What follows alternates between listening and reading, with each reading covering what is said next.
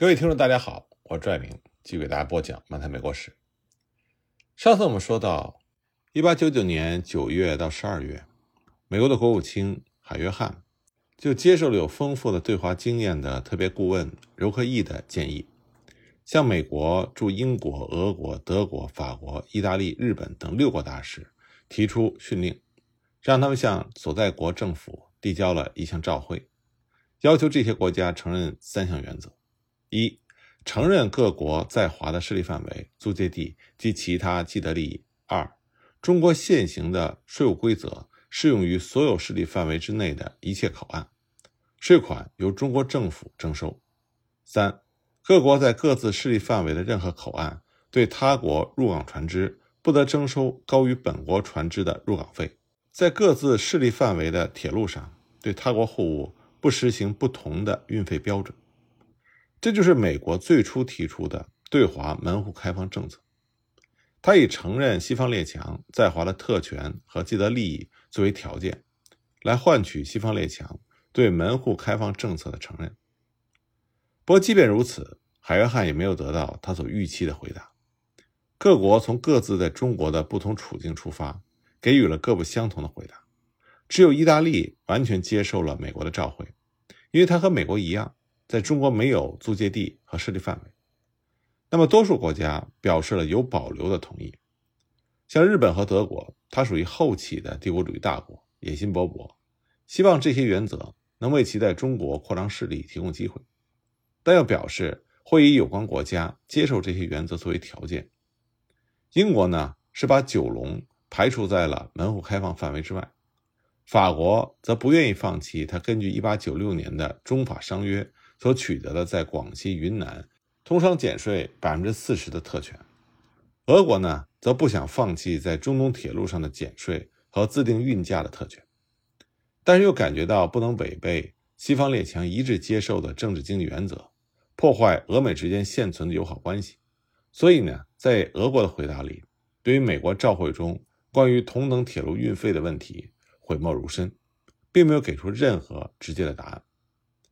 尽管如此，海约翰仍然在一九零零年三月二十日宣布，有关各国的答复对门户开放原则的承诺是最后的和确定的，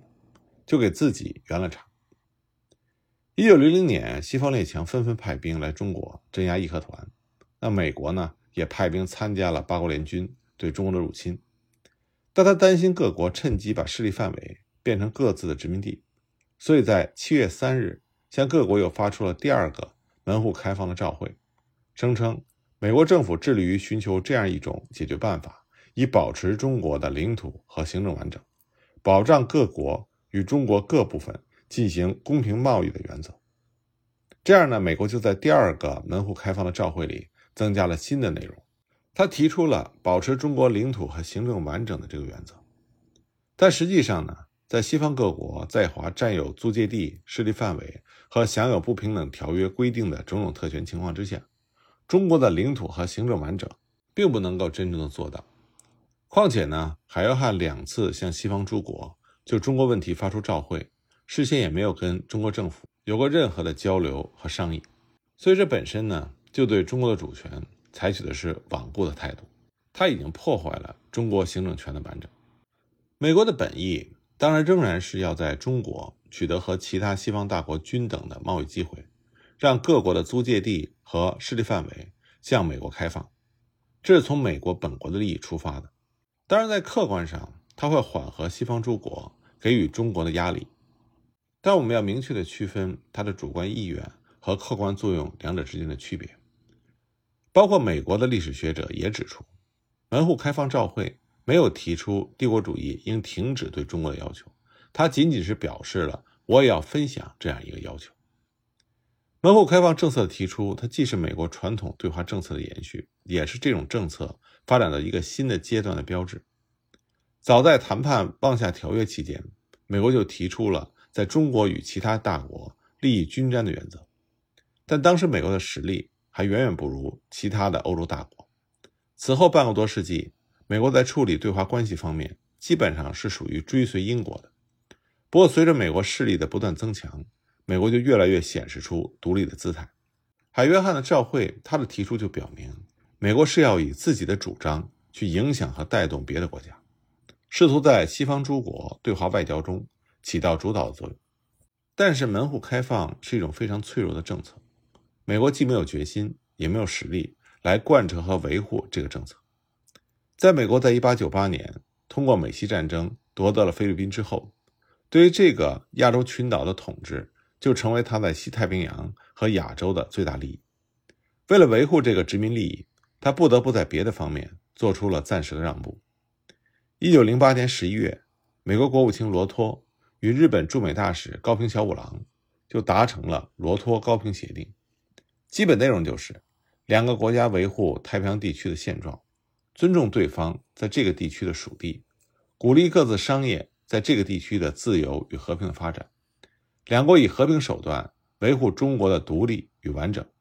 维护各国在华工商业机会均等的原则。通过这个协定呢，日本担保对菲律宾和美国其他太平洋属地没有领土野心，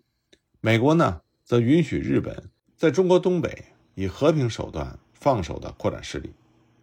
这个协定是美国从门户开放政策的一个倒退。在一九零零年美国第二个门户开放照会中。他已经明确提出要保持中国领土和行政完整的原则，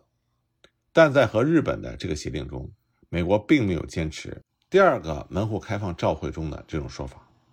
那么，就在西方诸国争先恐后的想要从中国拿到铁路让与权的风潮中，美国核心公司取得了中国粤汉铁路的利权。但这个公司呢，在1898年取得利权之后，由于和一家比利时公司的关系等复杂原因，铁路工程刚刚开始就宣告停顿。一九零五年，清政府从核心公司又赎回了路权。湖北、湖南、广东这三个省份的官绅和民众自修铁路，以很大的热情开展了筹措资金的活动。但是外国的资本也在不断的活动。一九零八年六月，清政府就认为民办铁路奏办多年没有起色。坐失大利，有碍交通，所以就决定要把主干的铁路收归官办。但清政府国库空虚，所谓官办自然还是要借外款来注入。一九零九年六月，清政府就和英法德三国的财团签订了湖广铁路借款草拟合同。湖广铁路是湖北、湖南两省境内的粤汉铁路和湖北省境内的川汉铁路的统称。当时，美国的国务卿诺克斯。在得知这件事情之后，立刻召会英法德三国政府，要求以充分而坦率的合作来维持中国的门户开放和完整，并且建议组织一个四国财团承担借款。在美国呢，由摩根公司牵头的银行团迅速就组织起来。美国政府同时向清政府施加压力。当时美国总统塔夫托亲自出马，在七月十五日致电给摄政王载沣。对美国参加借款受到阻挠表示不安，希望中国的摄政王能够进行重新的考虑。在电文里，美方就说：“请立刻做出使我们两国都满意的结果。”那美国的国务卿诺克斯，而且还威胁说：“如果美国的合理愿望受到阻挠，中国政府需要承担全部责任。”那么，在美国政府的高压之下，载沣就被迫表示会满足美国的要求。四国之间经过反复的讨价还价，在一九零零年五月二十三日达成了协定，借款总额六百万英镑，由四国财团平均分摊，材料的采办尽可能四国均分，总副工程师由各国派人分段担任。清政府一直希望在东北能够引入英美的势力来平衡日俄的势力，以免东北被日俄瓜分。一九一零年秋天。清政府向美国公使加勒恒提出借款五千万两，部分用于整顿全国的币制，部分用于兴办东三省的实业，并且强调只向美国单独借款。美国国务院就把这个情况通知了美国的银行团，银行团立刻表示愿意承担。十月二十七日，清政府杜支部和美国银行团代表就签订了地质实业借款草拟合同，但美国决策者认为。不能单枪匹马地向日本挑战，他们甚至一厢情愿地认为，通过让欧洲银行分享美国财团的权益，会让欧洲的国家站在美国一边，使美国能运用银行团的权益去反对日俄，并在对华事务中掌握住更多的领导权。十月十日，美方呢就和英、德、法三国银行团的代表在伦敦达成了协议。那么今后四国银行联合经营，并且均分在华投资的权益和机会。就这样，四国银行团正式成立。那美方呢，则把币制实业借款拿来作为给其余三国的见面礼。清政府反对伦敦协定，他埋怨这是美国的背叛行为。当时，美国的国务卿斯戴德说了很多的好话和狠话，清政府也无可奈何，于一九一一年四月十五日和四国银行团签订了币制实业借款合同。五月二十日又签订了湖广铁路借款合同。这两笔借款呢，在中国和国外都引起了剧烈的反应。美国方面当然是心满意足。当时，美国国务卿斯戴德喜形于色地写道：“借款的达成证明金元外交是正确的。美国财团现在和三十年来早就植根于中国的英法德的利益处于平等的地位。”那么，日俄两国对于币制实业借款进行了种种的阻挠和破坏，四国银行团被迫答应不向中国东北地区扩大业务，不妨碍日俄的金融活动。那么，这两项借款呢？也引起了中国社会各界声势浩大的抗议浪潮，尤其是湖广铁路借款，严重损害了中国主权。这相当于清政府他一手从本国人民的手里夺去了粤汉、川汉铁路的修筑权，然后又转手立刻交给了西方诸国。结果在当时中国的国内，保路运动风起云涌，而这也加速了辛亥革命的到来，促进了清王朝的灭亡。那么在近代中美的关系上，还有一个非常重要的内容。就是美国用庚子赔款在中国兴学。那么，近代中国学生留学美国是始于1847年，当时美国传教士波朗返回美国，把荣闳等三个人带往美国。那么，比较大规模的一次中国学生去美国留学，是在普安臣条约订立之后，在荣闳的奔走之下，清政府派出了第一批公费留学生。但由于这批留学生不断的接受资本主义新思想。而逐渐的厌恶封建的旧礼教，这就引起了中国封建顽固派的不满。所以，一八八一年，他们在没有完成学业的情况下，就在清政府的命令下被迫回国。那么，比公费留学生对于中国影响更大的事件，就是在清末的庚款兴学。一九零零年，八国联军镇压了义和团之后，清政府被迫赔偿了四点五亿两白银，这就是庚子赔款。美国当时的所得呢？约是三千二百九十四万两，折合为两千四百四十四万美金。这笔赔款大大超过了美国的实际损失和花费。那么，一九零四年、一九零五年，清政府驻美公使梁诚多次和美国政府交涉，希望能够酌情退还。那美国退还庚子赔款，这实际上是一个比较曲折和复杂的过程。从一九零四年，梁诚提出退还部分庚款。到一九零八年，最终确定退还庚款的数量及其用途，历时超过了四年，其中交涉的过程波折百出，基本上呢可以说分为几个阶段。首先，第一个阶段呢是中美达成初步共识的阶段，在辛丑条约签订之后，清政府呢就开始逐年向各国赔付庚款，起初是以付银的方式赔付庚款，但是到了一九零四年底，银价大跌。各国就纷纷要求以付金的方式赔付。一九零四年十二月五日，中美公使梁诚就和美国国务卿进行谈判。在这个会晤中，美国的国务卿海约翰就承认庚子赔款过多，所以梁诚一听这句话，就转而主动劝说，让美方退还部分超收的庚子赔款。这次会晤呢，是交涉庚款退还的开始。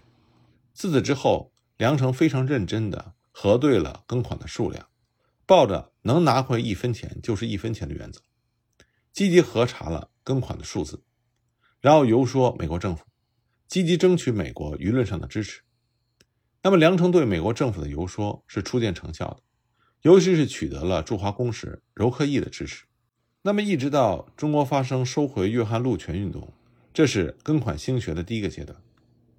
那么，第二个阶段呢？庚款退还就出现了停滞，在第一阶段，在梁诚的不懈的努力之下，跟款退还取得了一定程度上的进展，但中美关系呢，在这个时间段发生了一系列的冲突事件，这就干扰了跟款退还的进程。在和退款谈判进行的同一时间，一九零四年到一九零五年六月，中美之间关于粤汉路权的交涉也在进行。由于我们之前提到的美国核心公司公然违约，清政府要收回粤汉铁路的路权，罗斯福坚决反对中国收回路权，态度非常的强硬，所以退款谈判陷入僵局。一九零五年五月，美国排华法案就直接导致了中国人反美情绪持续高涨，中国就发起了抵制美货的运动，这让美国在中国的利益受到了很大的损害。抵制美货运动之后。美国虽然做出了一定程度上的妥协，但是到了1905年11月，广东又发生了连州教案，五名美国人被杀，这被美国的一些政治家认为是中方对美国门户开放政策的挑战。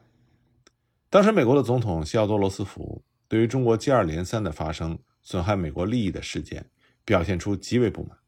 所以在退款问题上，他的态度自然是颇为冷淡的。8月22日。罗斯福表示，以各种方式让中国明白抵制美货会严重阻碍到跟款退还的谈判。连州教案之后，罗斯福在国会所发表的年度讲话里表示，中国民众和政府的行为严重损害到了美国的利益，我们绝对不允许这种情况继续发生。所以这个阶段，美国对退款的计划暂时进行了搁置。从罗斯福的态度，我们就可以看出，在这个阶段中。美国拒绝退还跟款的态度是非常强硬的，一定程度上就阻止了跟款的顺利退还。但美国这么做，只是因为当时中国国内所发生的事情，让美国总统罗斯福觉得美国利益会受到损失，有这样的顾虑。不过罗斯福并没有把话说死，这就使跟款退还还是有很大转机希望的。那么之后，关于跟款退还又发生了什么样的转机？又是什么原因让中美双方最终达成协议的呢？我们下一集再继续给大家讲。